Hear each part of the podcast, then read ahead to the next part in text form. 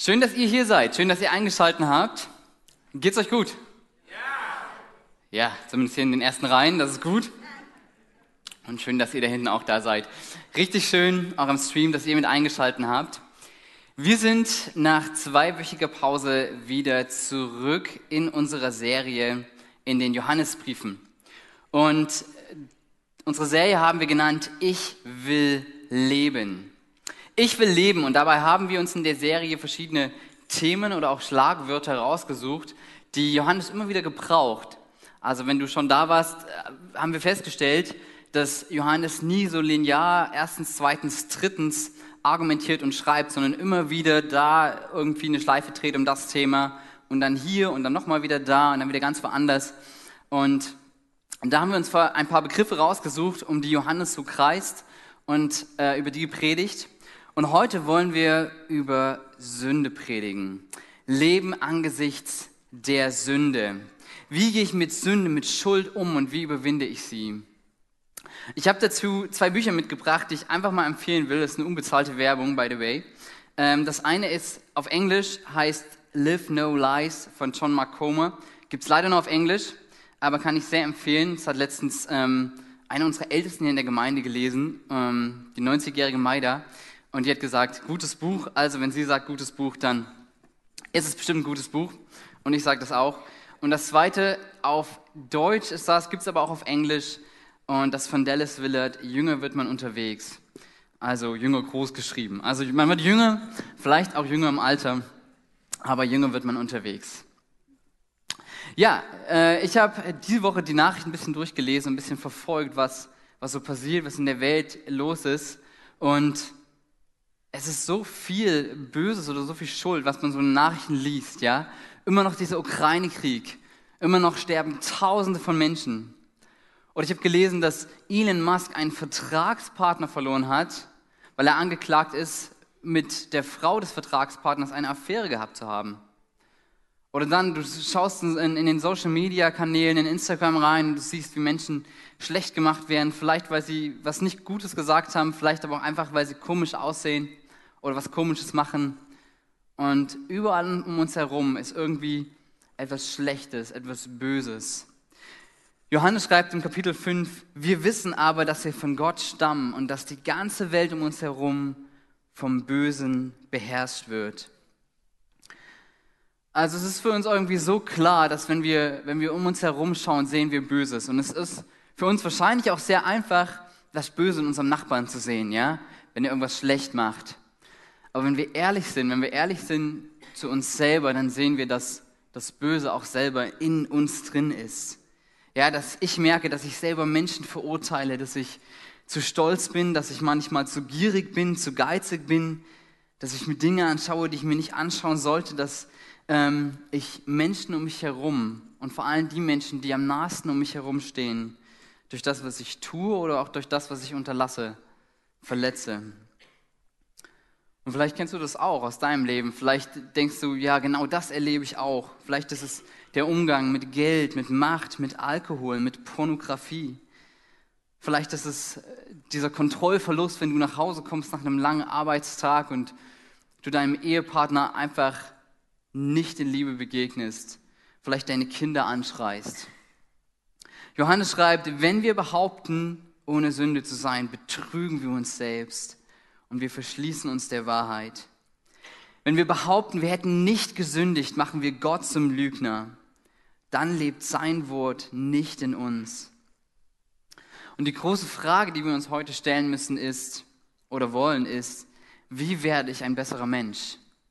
Wie schaffe ich es, frei zu werden von der Herrschaft der Sünde und Jesus ähnlicher zu werden? Wie schaffe ich es, frei zu werden aus auch den Lügen des Teufels, um mich zu verändern? Und vielleicht hast du zufällig hier eingeschaltet oder bist heute zufällig hier reingekommen und bist überhaupt kein Christ und kannst gar nichts damit anfangen. Dann möchte ich dich einladen, uns nicht direkt abzustempeln als irgendwelche komischen Christen, die noch an Sünde und an Teufel glauben, sondern ich will dich einladen, einfach mal unvoreingenommen hier zuzuhören und zu schauen, was irgendwie auf dein Leben anwendbar ist. Und wenn du vielleicht das schon ganz lange kennst, weil du Christ bist und lange hier in dieser Kirche bist, dann will ich dir, will ich dich einladen, die Predigt nicht einfach so abzutun. Ja, es geht wieder ums Evangelium, Jesus ist für uns gestorben oder der macht uns nur wieder Druck, wir müssen besser werden und sollen uns mehr anstrengen, sondern lass uns doch mal wirklich gemeinsam entdecken, wie wir Sünde überwinden können und woran es liegt, dass wir immer wieder sündigen. Wenn es um, wenn es um Sünde geht, dann stellen wir fest, dass in unserer Gesellschaft Sünde, der Begriff, eigentlich ein Begriff ist, mit dem unsere Gesellschaft gar nichts mehr anfangen kann, oder? Also, wenn ich immer wieder bei meiner Oma sitze und meine Oma ist überhaupt nicht religiös, hat mit Glauben überhaupt nichts zu tun, dann sitze ich da am Mittagstisch und meine Oma sagt, oh, heute habe ich auch mal wieder gesündigt. Kennst du das?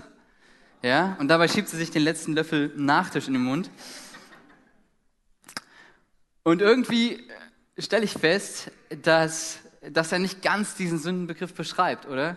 Ich stelle fest, dass in unserer Gesellschaft irgendwie dieses Böse und Gut, richtig und falsch irgendwie ein bisschen relativ geworden sind. Ich stelle fest, dass irgendwie eher so dieses Mantra ist, solange ich niemanden anderen schade, kann ich doch machen, was ich möchte. Wenn wir uns den Sündenbegriff in der Bibel anschauen, im Ersten Testament, im Hebräischen, ist Sünde, im Althebräischen ist Katar. Sag mal Katar. Und Katar bedeutet Zielverfehlung. Hast du vielleicht schon mal gehört? Und dieser Begriff ist gar nicht nur unbedingt religiös. Also wenn du Bogenschütze bist oder damals ein Typ warst, der die Steine geschleudert hat und du hast daneben geschossen, dann hast du Katar, dann hast du dein Ziel nicht getroffen, du hast es verfehlt. Und wenn wir darüber nachdenken, dass Gott mit unserem Leben ein Ziel hat, das Ziel, dass wir ihm nachfolgen und dass wir ihm ähnlicher werden, dass der Himmel, also dieses Reich Gottes in unserem Leben anbricht und um uns herum sichtbar wird. Das ist das Ziel, was Gott für uns hat. Und Zielverfehlung, also Katar ist, wenn wir, wenn wir das verfehlen, wenn wir das nicht schaffen. Und ich glaube, dass etwas, was, woran es liegt, dass wir immer wieder sündigen, ist, dass wir Lügen glauben. Also wenn du dich umschaust, was Lügen für eine Macht haben, dann sehen wir, dass es zu Lügen kommt, dass Menschen ein Kapitol in den USA stürmen oder plötzlich ein Krieg doch ganz okay ist, weil mir irgendjemand eine Lüge darüber erzählt, was gerade hier stattfindet. Ich könnte dir noch so viele Beispiele nennen, aber Lügen haben Macht über unser Leben. Plötzlich können wir Dinge rechtfertigen, die überhaupt nicht gut sind. Auch für uns, auch in unserem Leben. Und ich glaube, es gibt drei große Lügen, die uns immer wieder dahin bringen, dass die Sünde uns überwindet. Und die erste Lüge ist, dass wir nicht daran glauben, dass es einen Gegenspieler von Gott gibt, dass es jemanden gibt, der daran interessiert ist, dass wir Katar erleben, dass wir sündigen. Und das ist, dass wir an den Teufel zweifeln. Dass wir daran glauben, auch wir Christen, dass der Teufel vielleicht irgendwie existiert, aber wir nehmen ihn nicht ganz so ernst. Kevin Spacey ist ein Schauspieler und er hat mal in einer Filmrolle gesagt, der größte Trick, den der Teufel je gemacht hat, war, die Welt davon zu überzeugen, dass er nicht existiert. Und ich glaube, darin liegt viel Wahrheit. Wenn Jesus den, den Teufel oder dieses Wort im griechischen Diabol, Diabolos verwendet, dann bedeutet das so viel wie anklagen oder verleumden. Der Teufel wird in der gesamten Bibel als Ankläger, als Versucher, Zerstörer, der Böse, der Betrüger, an anderen Stellen der große Drachen, der die Welt verführt oder die alte Schlange, die die Welt ins Verderben führt, immer wieder benannt. Und das sind keine Namen, sondern das sind Titel. Und manche Theologen würden sagen, dass der Teufel noch nicht mal einen Namen bekommen hat. Er hat es nicht mehr verdient, einen Namen zu bekommen. Andere wiederum sagen, er ist so gefährlich, dass man seinen Namen nicht aussprechen möchte. Also he who must not be named ist nicht Voldemort in Harry Potter, sondern der Teufel. Jesus benennt den Teufel dreimal der Prinz dieser Welt. Dreimal sagt das Jesus zum Teufel. Und Prinz im griechischen Arkon ist ein politischer Begriff, der den höchstrangigen römischen Offizieren in einer ganzen Region für den verwendet wurde. Also was Jesus über den Teufel sagt, ist, dass der Teufel das mächtigste und einflussreichste Wesen dieser Welt ist. Und ich glaube, wir tun gut daran, wenn wir keine Angst haben vor dem Teufel. Das, das sage ich nicht, das meine ich nicht, sondern aber wenn wir ihn ernst nehmen, wenn wir wissen, er ist da und wenn wir wissen, dass er Interesse daran hat, dass wir in unserem Ziel, was Gott für unser Leben hat, scheitern. Und er hat so viel Interesse daran, dass er uns auch Lügen gibt über Gott, über Gottes Wesen, über seine Gnade. Gleich am Anfang, wenn wir die Bibel aufschlagen im Genesis, also im ersten Buch der Bibel, da lesen wir diese Geschichte, wie, wie Gott die Erde schuf, wie er sie wunderbar macht, wie er diesen Garten Eden schafft und wie er zwei Menschen in diesen Garten hineinstellt. Und zu diesen Menschen, also Adam und Eva, sagt er, ihr dürft von allen Bäumen, von allen Früchten dürft ihr essen, ihr dürft diesen Garten genießen. Aber das ein Baum, von dem dürft ihr nicht essen. Und dann ist Eva alleine unterwegs im Garten und der Teufel kommt in Form einer Schlange zu ihr und er sagt, und vielleicht kennst du diesen Vers auch schon, Teufel sagt zu Eva, hat Gott wirklich gesagt, ihr dürft nicht von dem Baum essen? Gott weiß genau, dass euch die Augen aufgehen, wenn ihr davon esst. Ihr werdet wissen, was gut und böse ist und ihr werdet sein wie Gott. Was die Teufel oder diese Schlange dort tut in dieser Geschichte ist, sie stellt die guten Motive Gottes in Frage. Sie verbreitet Lügen über ihn, sie bricht das Vertrauen. Sie sagt, Gott ist nicht der, der das Beste für dich möchte. Sie sagt, Gott weiß ja, dass wenn ihr davon esst, werdet ihr sein wie er. Ihr werdet die Wahrheit erkennen. Und das ist genau das, was, was der Teufel versucht. Ignatius von Loyola, der hat irgendwann mal im Mittelalter gelebt, hat die Sünde mal so schön definiert. Und ich möchte sie einfach mal mit, zusammen mit euch lesen diesen Satz. Sünde ist der Unwille darauf zu vertrauen, dass Gott für mich, für mich nur mein tiefstes Glück möchte. Sünde ist der Unwille darauf zu vertrauen, dass Gott für mich nur mein tiefstes Glück will. Also es ist der Zweifel darüber, wer Gott ist und es ist dieses Vertrauen, dass er wirklich das Beste für mich will. Und das äußert sich oft darin, dass wir, ob wir seine Sichtweisen annehmen oder nicht, wenn wir vertrauen, dass er das Beste für mich möchte, würde doch das heißen, dass ich seine Sichtweisen annehme, dass ich das tun möchte, was er wirklich möchte. Aber was wir feststellen, ist, dass wir oft Gott so ein bisschen als Spielverderber in unserem Leben sehen. Dass wir irgendwie so feststellen, ich, ich möchte lieber meine Sexualität ausleben, wie ich sie gerne möchte. Aber wenn wir Gott vertrauen, dann stellen wir eigentlich fest, dass das ein guter Rahmen ist, der vielleicht kurzfristig uns ein bisschen Spaß nimmt, aber langfristig uns hilft, dass wir nicht ins Verderben rennen, dass wir Leben erleben, dass wir Sex in seinen guten Richtlinien genießen können, dass wir daran äh, uns zum Positiven verändern. Oder wenn es darum geht, dass wir unserer Wut freien Lauf lassen. Ja, es ist so, so schön, einfach mal alles rauszulassen, meinem Ehepartner oder meinen Kindern, endlich mal alles zu sagen, was ich gerade heute durchgemacht habe und was sie jetzt tun sollten aber es wird zu einem Vertrauensverlust. Es wird deiner Familie schaden, wenn du das machst. Wir sollen vergeben, sagt Gott. Und es ist manchmal total schwierig und so viel schöner, nicht zu vergeben. Der hat es ja verdient und ich werde ihn nicht daraus freilassen. Aber du wirst verbittern, wenn du langfristig nicht vergibst.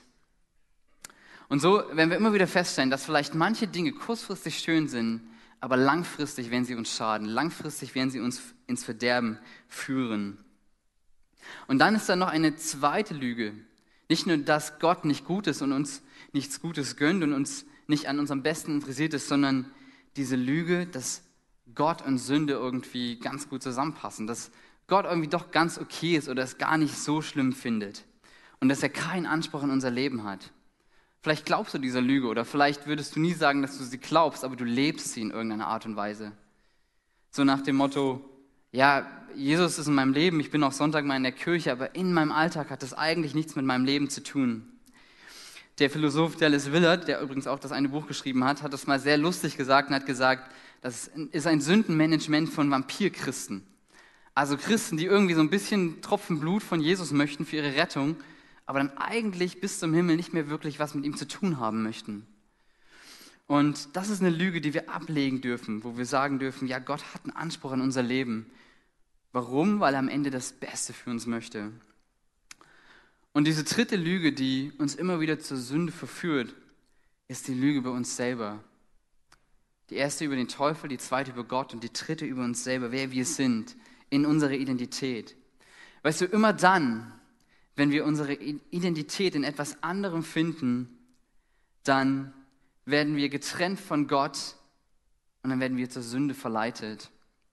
Also ich möchte dir mal ein paar, Beispiele geben. Immer dann, wenn du deine Identität, zum Beispiel in deinem Aussehen oder vielleicht in Sport oder in deiner Attraktivität findest, wenn das deine Identität wird, deine tiefste Identität, dann wirst du zum einen immer unsicher sein, weil es könnte immer sein, dass du sie verlierst durch einen Unfall oder was auch immer. Aber zum anderen wirst du alle Menschen, die nicht so gut aussehen wie du, herabsetzen, damit du deine Identität stärken kannst. Oder wenn du deine tiefste Identität in deiner Nationalität findest, dann wird es plötzlich okay werden, dass dein Land besser ist, vielleicht in ein anderes Land einmarschieren kann und du das sogar ganz okay und ganz gut findest. Oder dass du Menschen, die von woanders herkommen, eine andere Nationalität haben, auf die wirst du herabschauen. Oder wenn du deine Identität in Erfolg oder in Geld oder in deinem Geschlecht finden möchtest, dann wird dich das am Ende von Gott trennen. Dann wirst du diese Sachen anbeten und nicht Gott. Es wird dich von Gott am Ende trennen und es wird dir am Ende schaden.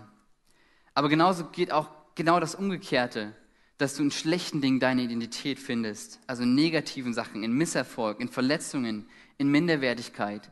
Dass deine tiefste Identität ist, ich hab's nicht verdient, ich bin eh nichts wert. Ich bin auch es nicht wert, irgendjemand nach Hilfe zu fragen, weil wer bin ich schon? Und das äußert sich in meiner Identität. Und ich glaube und ich bin überzeugt davon, dass jeder von uns, der hier im Raum ist, mindestens eine falsche Identität hat, die er immer wieder anzieht, die immer wieder leise und heimlich kommt und sich an uns hinanschleicht und in uns hineinkriecht und wir diese Identität, die Gott uns gegeben hat, dass wir zu ihm gehören, dass wir seine Kinder sind, verlieren. Das sind diese drei Lügen, die uns immer wieder dahin führen, dass wir falsche Dinge glauben über uns selber, über Gott und über den Teufel. Und diese Lügen kreieren Sichtweisen und Angewohnheiten und sie werden uns am Ende immer von Gott wegführen. Sie werden uns zu Katar, zu Zielverfehlung führen. Der zweite Punkt meiner Predigt ist, mal darauf zu schauen, wie hat Jesus eigentlich die Sünde überwunden? Wie hat er es geschafft, die Sünde zu überwinden? Ich möchte damit mit euch in eine Geschichte gehen, ähm, und das ist die Geschichte, als Jesus getauft wird. Es ist ein Abschnitt in Matthäus 3. Jesus wird von Johannes dem Täufer getauft, und als er aus dem Wasser hochkommt, kommt auch eine Stimme aus dem Himmel und sagt, das ist mein geliebter Sohn, an ihm habe ich Freude. Und direkt danach geht Jesus in die Wüste für viele, viele Tage und er fastet, er isst nichts und er ist gemeinsam dort mit Gott unterwegs. Und so steht es in der Bibel, als ihn der Hunger quälte, kommt der Teufel zu ihm und sagt, wenn du Gottes Sohn bist, dann befiehl, dass diese Steine hier zu Brot werden. Der Teufel kommt zu Jesus und bietet ihm etwas zu essen an. Und es ist dieselbe Geschichte wie in Genesis 3. Ihr erinnert euch, ich habe sie erzählt. Ja, als der Teufel zu Adam und Eva kam. Nur diesmal ist es Jesus. Da war es im Garten Eden, jetzt ist es in der Wüste. Aber es geht wieder um Essen, es geht wieder um diese, um diese Versuchung, Jesus zur Sünde zu führen.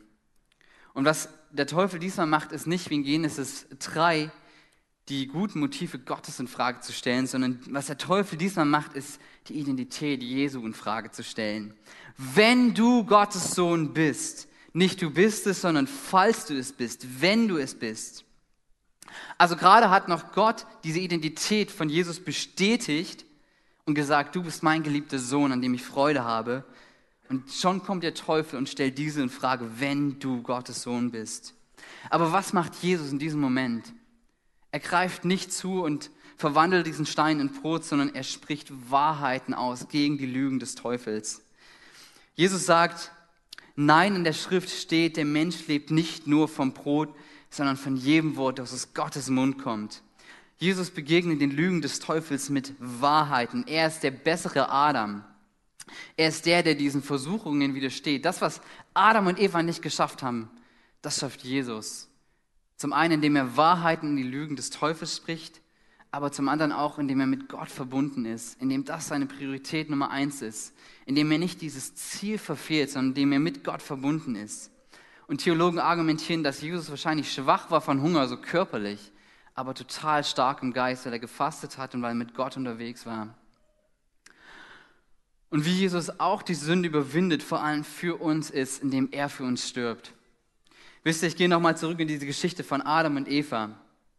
Adam und Eva haben es nicht geschafft, sind dem Teufel auf dem Leim gegangen. Sie haben gesagt, Gott lieber ohne dich statt mit dir. Und was passiert ist, ist, dass sie diese Gegenwart Gottes, dass sie von dieser Gegenwart getrennt werden, dass sie den Garten Eden verlassen müssen.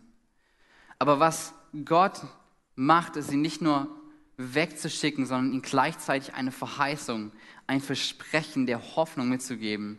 Und zwar lesen wir gleich im Genesis, dass Gott sagt, dass ich werde eines Tages einen Nachkommen von euch senden, der dieser Schlange, die euch gerade verführt hat, die euch belogen hat, er wird dieser Schlange den Kopf zertreten. Aber die Schlange wird ihm in die Ferse beißen und er wird sterben daran. Und das ist eine Prophezeiung, das ist das Versprechen, was in Jesus Wirklichkeit wird. Tausende Jahre später kommt Jesus auf die Erde und er ist dieser Nachkomme, von dem diese Verheißung ist. Er zertritt der Schlange den Kopf, aber wird selber daran sterben. Und das passiert, als er am Kreuz stirbt. Er stirbt am Kreuz für unsere Schuld. Weißt du, dieses Versprechen, diese Hoffnung war ja nicht nur, irgendwann kommt jemand, der irgendetwas tut, was nichts mit meinem Leben zu tun hat, sondern es ist ein Versprechen, dass all das Böse, all das Schlechte, all das Schlechte auch in meinem Leben, was mich von Gott trennt, vorbei sein wird, zertreten sein wird, dass der Teufel besiegt ist. Im 1. Johannes, Vers 4, da steht, da schreibt Johannes, die Liebe hat ihren Grund nicht darin, dass wir Gott geliebt haben. Da sehen wir schon, wir haben eben Gott nicht geliebt, sondern wir waren in unserer Sünde, sondern dass er uns geliebt hat und seinen Sohn als Sühneopfer für unsere Sünden gesandt hat. Er hat sich hingegeben, er ist an unserer Stelle gestorben, damit wir leben können. Und vielleicht fragst du dich, warum musste Jesus sterben? Warum? Hätte Gott nicht einfach sagen können, egal, ich rette euch einfach so, ihr kommt alle in den Himmel? Ich glaube, zwei Sachen sind hier mit drin. Zum ersten, Sünde ist für Gott kein Spaß. Sünde ist für Gott ernst. Es ist für ihn todernst, so ernst, dass er selber dafür stirbt. So ernst, dass er sagt, weil ich liebe, kann es mir nicht gleichgültig sein, was du tust und was ihr macht, sondern einer muss es bezahlen. Und das ist er, weil das ist dieser zweite Punkt. Es kostet immer etwas. Wenn du jemandem dein Auto verleihst und er fährt das Auto zu Schrott oder beschädigt ist, einer muss den Preis bezahlen, richtig? Entweder sagst du, du bezahlst dafür oder du sagst, ich repariere es oder ich komme einfach ohne Auto aus und fahre mit dem Fahrrad oder mit einem 9-Euro-Ticket. Egal. Aber einer muss für den Preis bezahlen. Einer muss dafür bezahlen. Das ist auch in unserem, in unserem Leben so, in unserem Alltag so. Und das hat Jesus gemacht. Johannes schreibt nochmal in, in Kapitel 3, dazu ist der Sohn Gottes erschienen, dass er die Werke des Teufels zerstört. Diese Schlange, die kommt und die uns mit Lügen überhäuft, über uns selber, über Gott, über sich selber, dass er gar nicht so schlimm ist oder gar nicht existiert. Und ich habe letztens ein gutes Beispiel gelesen, es ist wie D-Day in der Geschichte, als die Alliierten im Zweiten Weltkrieg gelandet sind, um Europa von den Nazis zu befreien. Mit diesem Tag war klar, die Alliierten werden gewinnen, die Nazis werden verlieren. Und ich glaube, das ist so wie mit dem Kreuz. Als Jesus am Kreuz gestorben ist, ist es wie D-Day. Allen ist klar, der Teufel hat verloren. Der Teufel ist besiegt. Aber wie es ist, aber wie es immer so ist, ja.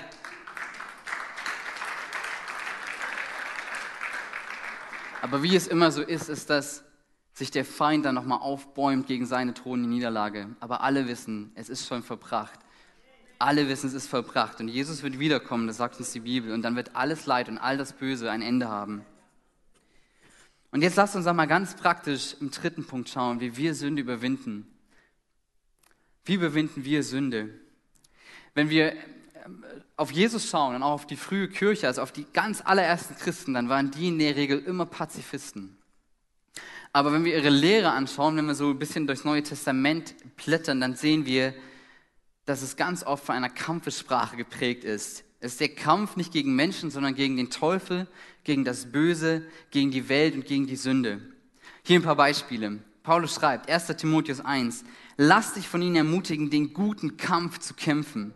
1. Timotheus 6, kämpfe den guten Kampf, der, zu einem Leben im Glauben gehört. 2. Korinther 4, denn die Waffen unseres Kampfes sind nicht von menschlicher Art, es sind die mächtigen Waffen Gottes, mit denen man Festungen niederreißen kann. Epheser 6, Vers 11, zieht die volle Rüstung Gottes an. Epheser 6, Vers 12, wir kämpfen ja nicht gegen Menschen aus Fleisch und Blut, sondern gegen dämonische Mächte und Gewalten, gegen die Weltherrscher der Finsternis, gegen die bösartigen Geistwesen in der unsichtbaren Welt. Und ihr Lieben, ich glaube, uns muss bewusst werden, dass der Kampf gegen die Sünde und gegen den Teufel nicht im Vorbeigehen passiert.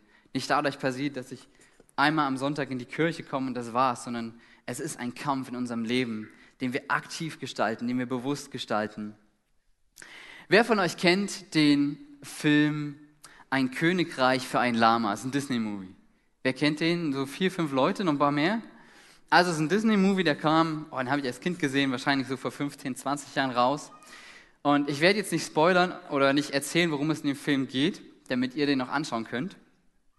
Aber was in diesem Film passiert ist, dass bei, bei, diesem, bei dieser einen Person auf der einen Schulter ein Engel auftaucht und auf der anderen Schulter ein Teufel und sie beide versuchen, diese eine Person zu einer jeweiligen guten oder schlechten Entscheidung äh, zu bewegen. Kommt auch in anderen Filmen vor, ja, es, es ist jetzt nur ein Beispielfilm.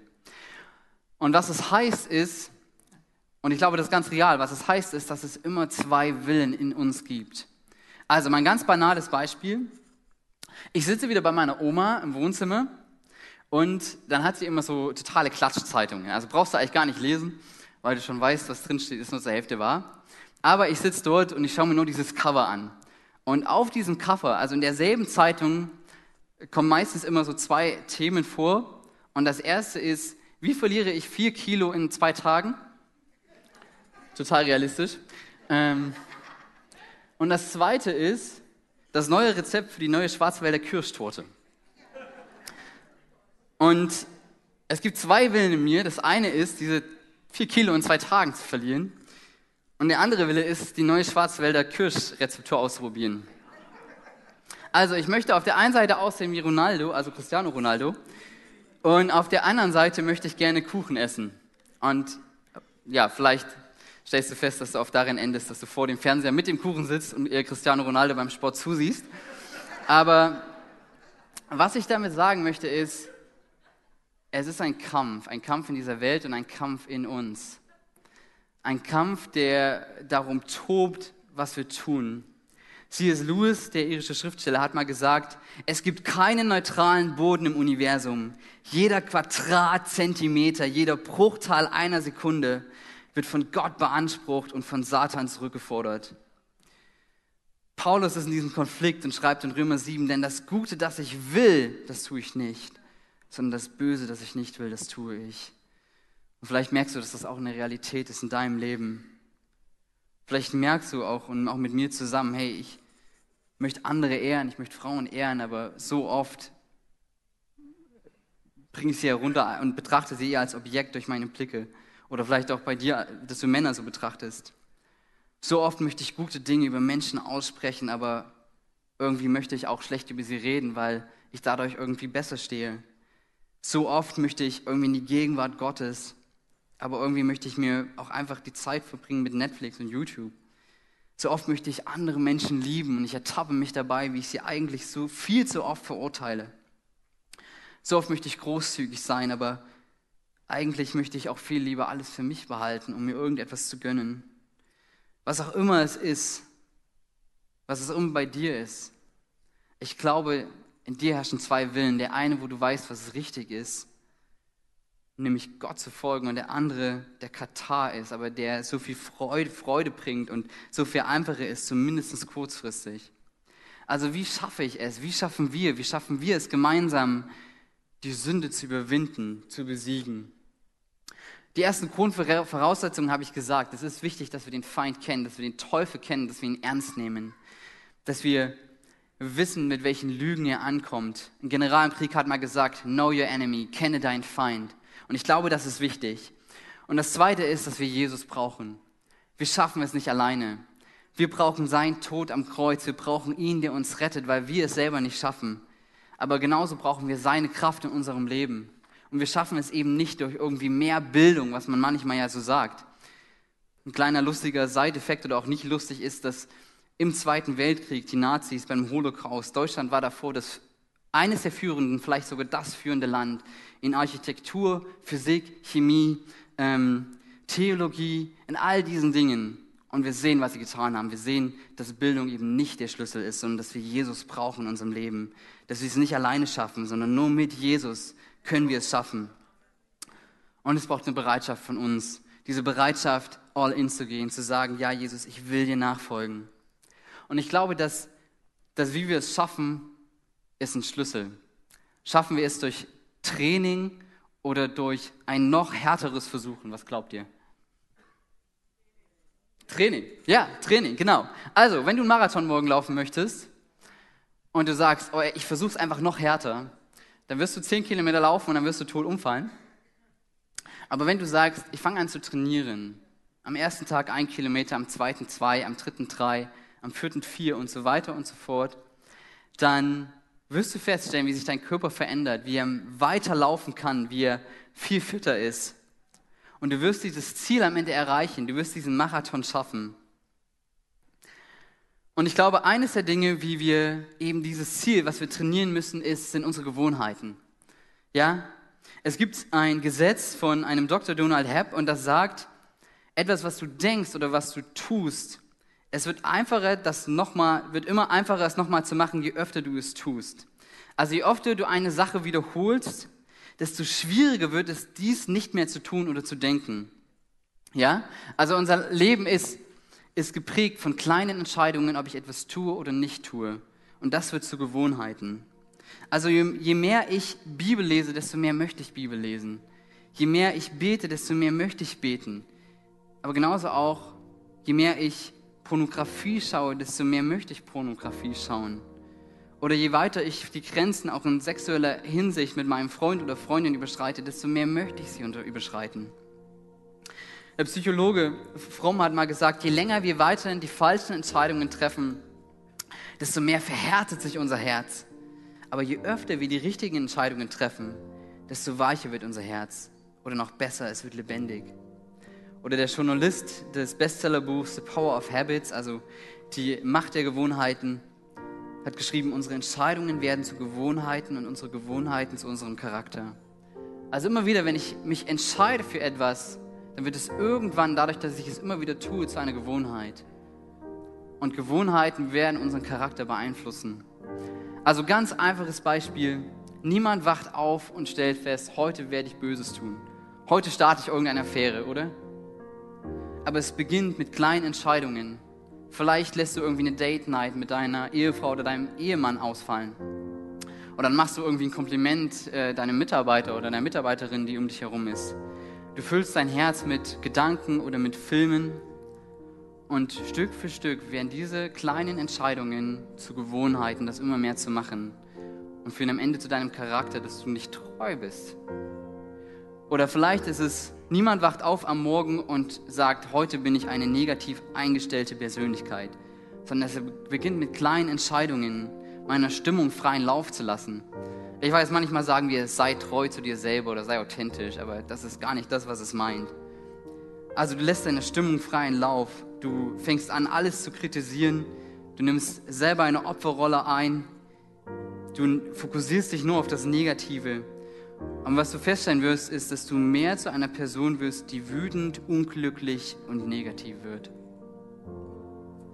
Und das kann so weit passieren, dass du eines Tages gar nicht mehr fähig bist, Gott dankbar zu sein oder positiv zu denken. Aber genauso kannst du mit deinen Entscheidungen auch die richtigen Entscheidungen treffen. Entscheidungen, die dich näher zu Gott führen, zu diesem Ziel, die Katar, also Zielverfehlung vermeiden. Du kannst kleine Entscheidungen führen, indem du zur Ruhe kommst und Gottes Gegenwart suchst. Vielleicht indem du einen Sabbat machst, indem du fastest und merkst, dass du von Gott abhängig bist, von seiner Gegenwart. Dass du betest, dass du mit ihm sprichst, dass du andere anfängst praktisch zu lieben. Das sind Entscheidungen, dass du die Bibel liest und feststellst, dass Gott Wahrheiten ausspricht in diese Lügen des Teufels.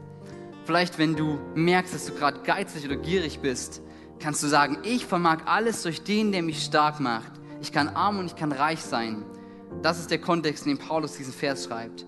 Und in einer Sexualität, wo du feststellst, dass Gott sagt, ich möchte alles für dich sein, vertraust du mir, dass wenn du deine Sexualität in meinem Rahmen auslebst, wirklich gesund wirst und glücklich wirst auf lange Sicht. Vielleicht ist es ein Leistungsdruck, wo du irgendwie so eine Lüge in deinem Herzen hast, dass du leisten musst, dass du es dir verdienen musst. Wo Jesus sagt, kommt her, alle zu mir, die ihr geplagt seid, die ihr mit Lasten beschwert seid, bei mir könnt ihr euch erholen. Vielleicht ist es diese Lüge, die herantritt, dass du deinem Wut freien Lauf lassen kannst, wo Jesus sagt, mein Frieden gebe ich dir, ich will dich zu einer Person des Friedens machen. Oder du hast Minderwertigkeit in deinem Leben und Gott sagt, die Liebe hat ihren Grund darin, dass er uns geliebt hat und seinen Sohn als Sühneopfer für uns gesandt hat. Du bist nicht minderwertig, sondern du bist so wertvoll, wie jemand bereit war, für dich zu bezahlen. Und Gott hat sein Leben dafür gegeben. Und ich glaube, es ist wichtig, dass wenn wir uns verändern wollen, dass das immer in einer Gemeinschaft passiert. Wir sehen jetzt, wenn wir uns um uns, um uns herum blicken, wir sind eine ganze Kirche. Wir sind nicht Einzelkämpfer. Wenn wir diesen Kampf kämpfen, dann kämpfen wir den gemeinsam. Und wir können ihn auch nur gemeinsam kämpfen. Du kannst dich nicht verändern, wenn du alleine bleibst wenn du nur einmal am Sonntag hierher kommst, sondern deswegen haben wir Kleingruppen. Das machen wir nicht, weil uns langweilig ist und wir glauben, wir müssen dich beschäftigen, sondern weil wir zutiefst überzeugt sind davon, dass du dich nur verändern kannst, wenn du mit anderen Menschen unterwegs bist. Wenn du Menschen um dich herum hast, die für dich beten. Und wir glauben, Gebet hat Kraft. Wenn Menschen um dich herum sind, mit denen du auch einfach mal dich öffnen kannst, einfach mal sagen kannst, was wirklich in deinem Leben passiert. Wo du einfach mal auch bekennen kannst, deine Schuld bekennen kannst. Johannes schreibt, wenn wir unsere Sünden bekennen, ist er treu und gerecht. Und ich glaube, wir werden immer die Lügen des Teufels, unsere Sünde brechen, wenn wir sie ans Licht bringen von einer anderen Person. Ich habe einen Freund, mit dem ich das mache. Ich habe es jetzt länger nicht gemacht und ich merke, es ist echt dran, äh, mit dem ich das regelmäßig mache, wo wir immer wieder sagen, wo wir gerade auch Kämpfe haben und wo wir echt versagt haben. Ey, wenn ich hier stehe und predige, ich will dir sagen, ich bin alles andere als perfekt. Äh, ich habe es heute früh dem Team gesagt, ich habe irgendwie das Gefühl, ich bin gar nicht würdig zu predigen, weil wer, wer bin ich denn? So viel Schuld in meinem Leben. Aber ich glaube, es ist ein Prozess, es ist eben ein Marathon und kein Sprint. Ich glaube, wir verändern uns über Zeit. Und wenn wir Menschen in unserem Leben haben, die für uns beten, vor denen wir Sünde bekennen können, die uns auch mal kritisieren dürfen und sagen können, tu das nicht, das ist schlecht für dich. Hör auf damit, was machst du da? Oder die uns auch ein Vorbild sind. Kennst du Menschen, die in irgendeinem Bereich was tun, wo du denkst, so wäre ich auch gerne? Das macht doch was mit unserem Herzen, oder? Ich glaube, wir müssen gemeinsam unterwegs sein damit wir eben nicht am Ende unseres Lebens sagen müssen, irgendwie haben wir Katar in unserem Leben erlebt, wir haben das Ziel verpasst, sondern indem wir uns verändern, indem wir merken, dass Menschen aufstehen gegen Lügen, das, was in Russland und der Ukraine passiert oder so wie Elon Musk eben alles so mit den Affären, wer weiß, ob es richtig ist oder nicht, ich will es gar nicht bewerten. Oder das, was wir vielleicht auf Social Media sehen, vielleicht in den Sünden, die wir selber, wo wir selber kämpfen. Wir können uns verändern das Ziel ist nicht, dass wir von dieser Erde in den Himmel kommen, sondern das eigentliche Ziel, wenn Jesus vom Reich Gottes spricht, ist, dass der Himmel auf die Erde kommt, in mir, um mich herum sichtbar wird. Und das wollen wir sehen. Und um das zu erkämpfen und zu sehen, müssen wir die Lügen des Teufels kennen. Wir müssen ihn kennen. Wir müssen ihn ernst nehmen.